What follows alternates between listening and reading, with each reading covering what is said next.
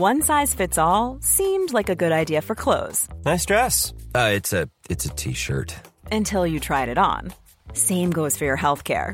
That's why United Healthcare offers a variety of flexible, budget friendly coverage for medical, vision, dental, and more. So, whether you're between jobs, coming off a parent's plan, or even missed open enrollment, you can find the plan that fits you best. Find out more about United Healthcare coverage at uh1.com. That's uh1.com.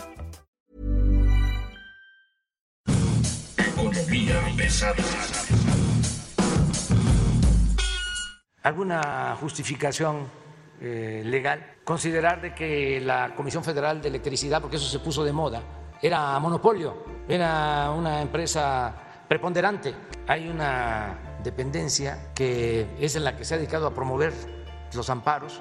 La COFESE es eh, una defensora de los particulares en contra de las empresas públicas y que es para evitar el monopolio. Ustedes saben de que ya no hay monopolios desde que crearon la COFESE, desde que, que crearon la nueva ley de comunicaciones, la reforma en comunicaciones, ya no hay actores preponderantes en el sector privado, no hay monopolios. ¿Dónde está la señora esta, con todo respeto, presentando amparos o recursos en contra de quienes son preponderantes, de quienes tienen monopolios? No, está dedicada a afectar a las empresas públicas. Y las empresas públicas pues, son las empresas del pueblo.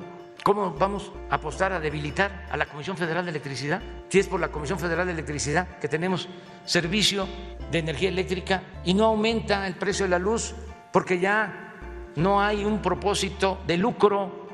Siempre el interés público debe de estar por encima del interés personal, del interés de grupo, por legítimo que sea.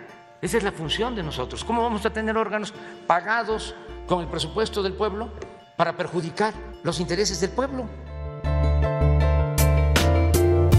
¿Cómo están ustedes? Bienvenidos. Esta es Economía Pesada. Mi nombre es Luis Carriles, arroba Luis Carrujos. Nos acompaña hoy Mario Alavés, editor de finanzas del Sol de México. Mario, ¿cómo estás? Muy buen día. Muchas gracias Luis Carriles, muy buen día. Y pues ahora resulta que la COFESE no combate monopolios. Es lo que dicen el presidente Andrés Manuel López Obrador.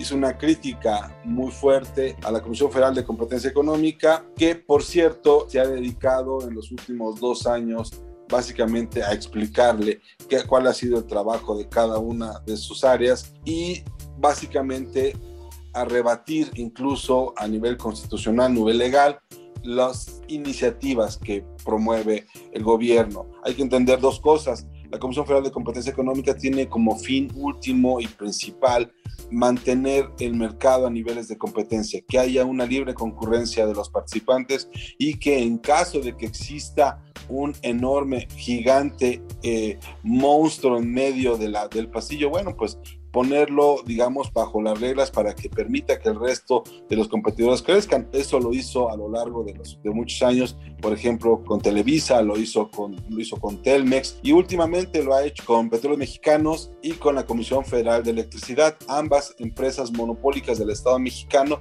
hasta antes de la reforma energética, eran monopolios legales y hoy ya hay libre concurrencia en diversas áreas. El enfrentamiento entre la COFESE y el gobierno federal ha sido constante a lo largo de este sexenio y tiene mucho que ver con la visión de mantener el control desde el Estado mexicano, mantener el control del gobierno, tener pocos participantes para, para de alguna manera controlar el mercado o permitir que el consumidor acceda a mejores precios, mejores servicios, por medio de la competencia. Junto con la Comisión Federal de Competencia está la Comisión Reguladora de Energía, que de alguna manera debe dar estas garantías y bueno, pues lo que sabemos hoy es de que la CRE tomó una decisión, digamos, muy, muy apegada al parámetro o al paradigma de gobierno federal de mantenerse, digamos, quieta, no permitir, no dar más permisos e incluso promover una regulación que impida la competencia.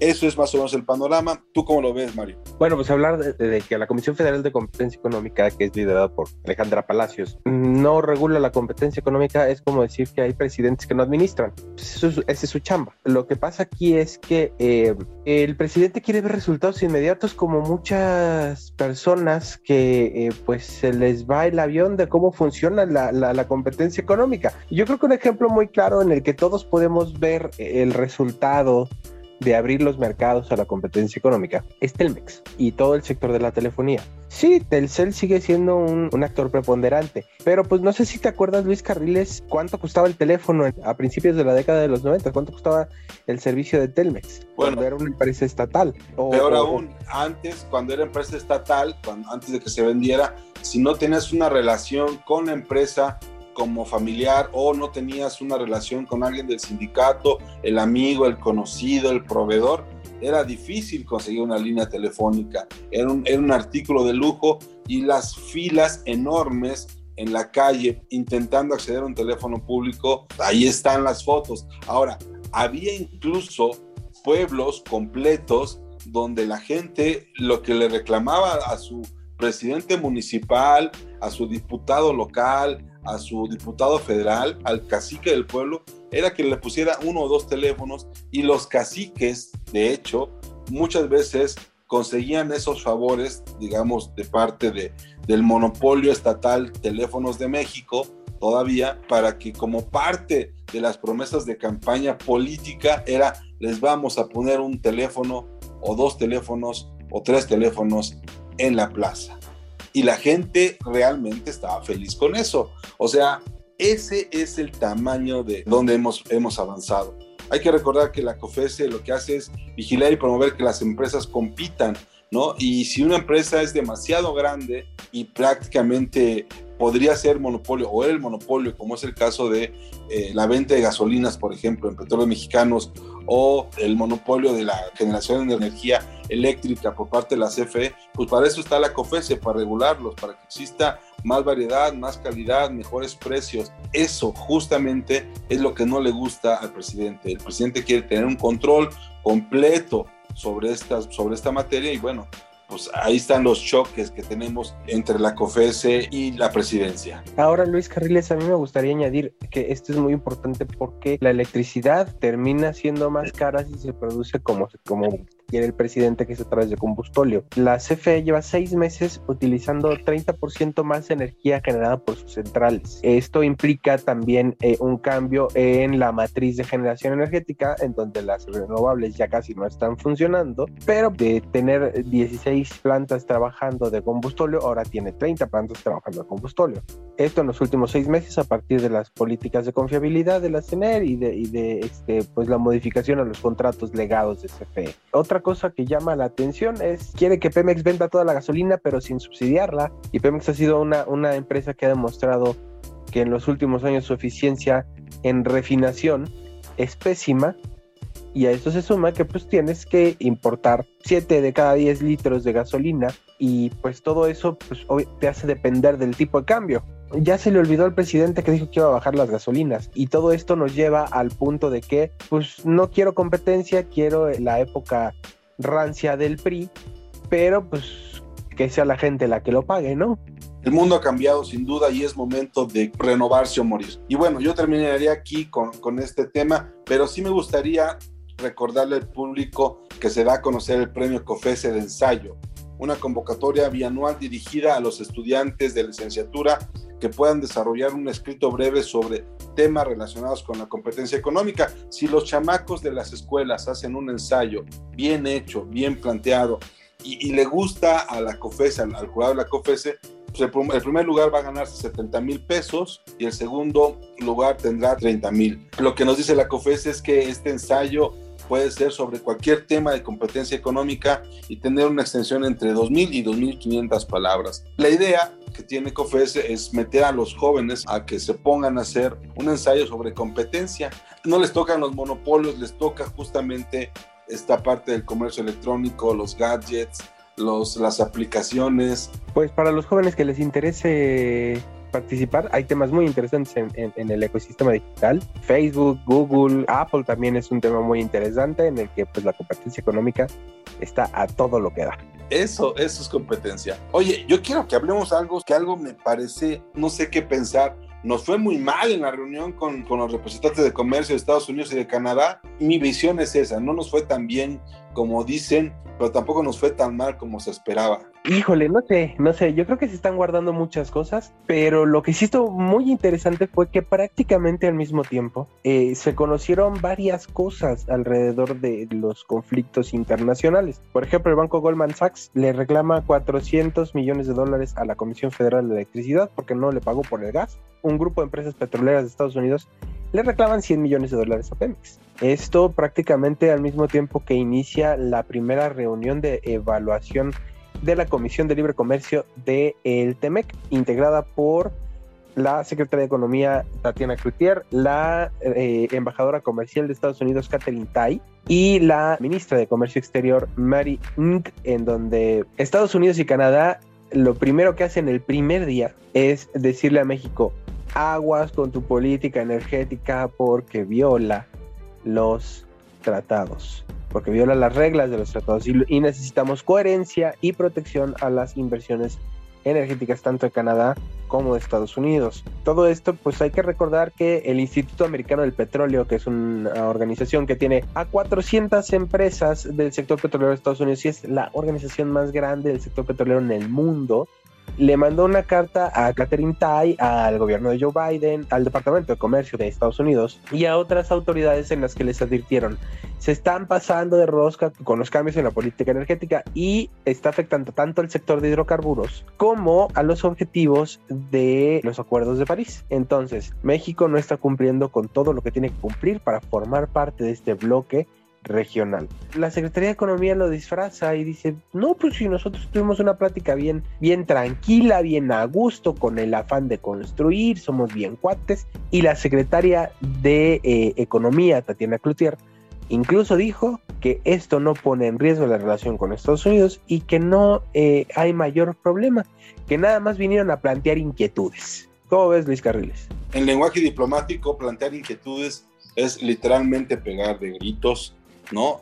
Porque el siguiente paso es meter los mecanismos de controversia sobre temas específicos. ¿Dónde hubo lío? Hubo lío en autotransporte, hubo lío en automotriz, hubo lío en sector energético, hubo lío en agroalimentario, ¿no? El tema de, las investigaciones que están haciendo sobre el tema del maíz. Hubo lío importante, y, y ahí sí hay que tenerlo muy en cuenta, sobre el tema del medio ambiente, ¿no?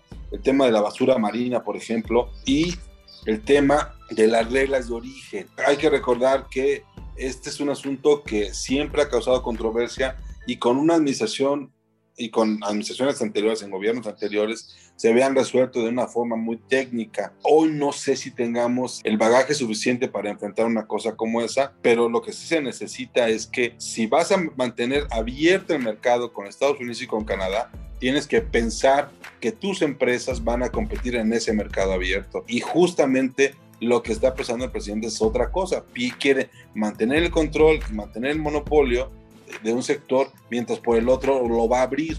Yo creo que justamente nos va a poner en la peor posición posible. A esto hay que sumarle que se mencionó de refilón, no sabemos realmente cuánto se mencionó, pero hubo dos temas muy importantes. Canadá habló de la preocupación en el sector minero.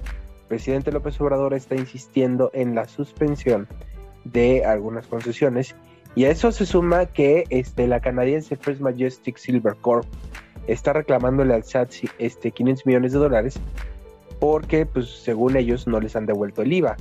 Presidente pues ya no le gusta hacer condonaciones ni devoluciones a las grandes empresas y pues esto ha sido un tema bastante fuerte para, para la, la minera de plata eh, más importante Canadá y una de las más grandes del mundo.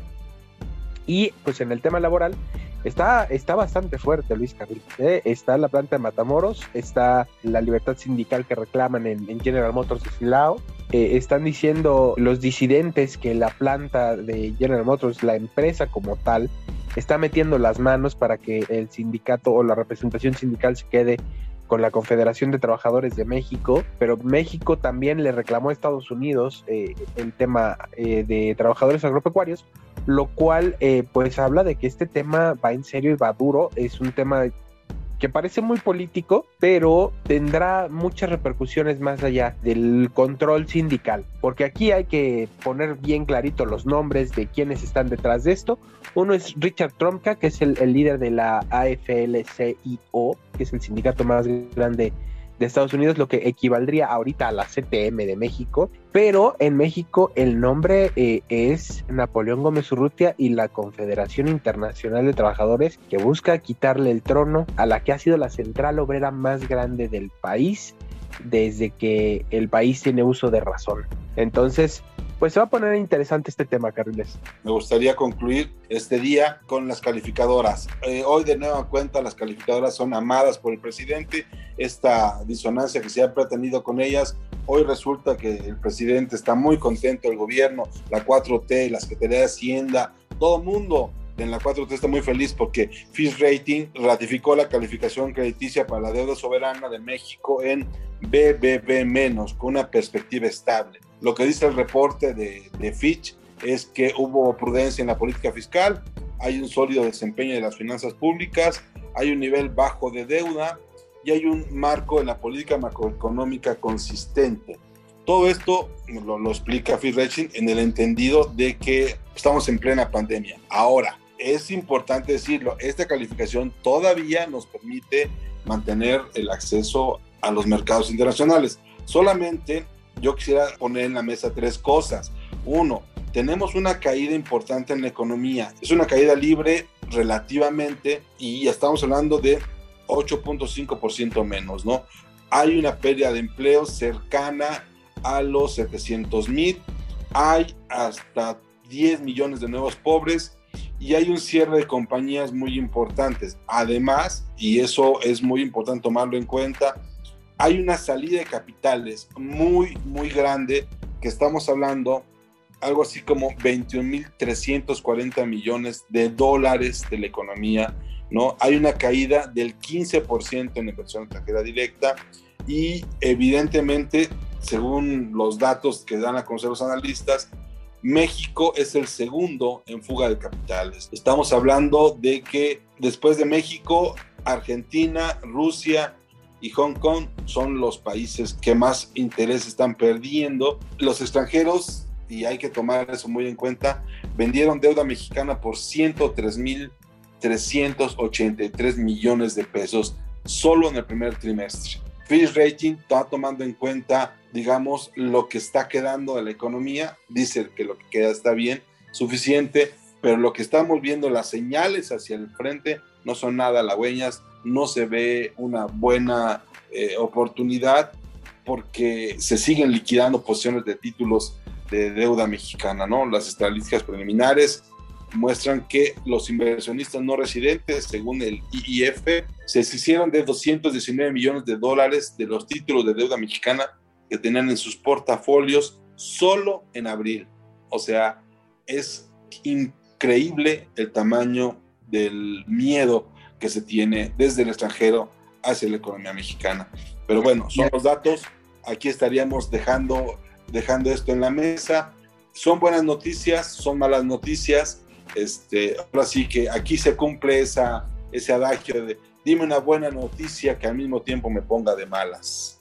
Bueno, Luis Carriles, a mí me gustaría añadir que Fitch criticó la estrategia del gobierno federal de pues sacarle los préstamos a Pemex. Habla también de que esta necesidad de, de, buscarle mejores créditos a Pemex le puede costar muy caro a las finanzas públicas y a la estabilidad de la calificación crediticia. Eh, ¿Esto qué quiere decir? Eh, el gobierno federal le está sacando eh, la chamba Pemex porque Pemex ya tiene una calificación de bono basura. Esto significa que el gobierno está pidiendo prestado. Es como si le pidieras prestado a un primo porque tú no estás en buró de crédito. A la mera hora, si tu primo te queda mal y no te paga, pues al que van a tronar es a ti.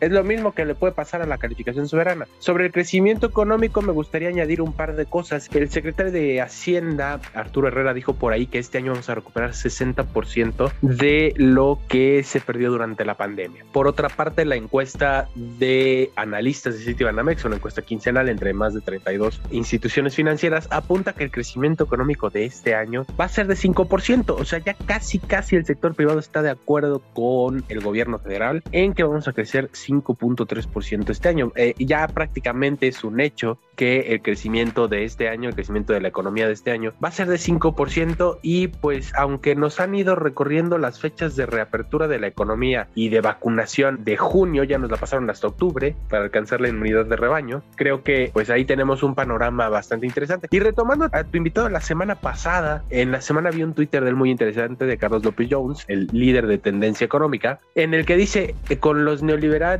celebrábamos que pues nos hubiera la calificación. En este gobierno celebramos que nos la mantengan. Esto fue Economía Pesada. Y no se olviden escucharnos en todas las plataformas de audio como Acast, Apple Podcast, Amazon Music, Google Podcast, Deezer y Spotify. Además de suscribirse a nuestro Twitter en arroba podcastom, donde usted podrá conocer toda la oferta de la Organización Editorial Mexicana, la organización periodística más grande de América Latina.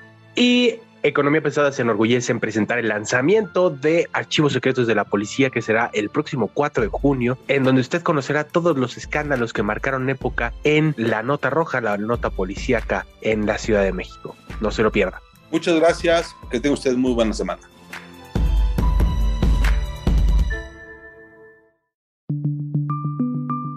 Esta es una producción de la Organización Editorial Mexicana.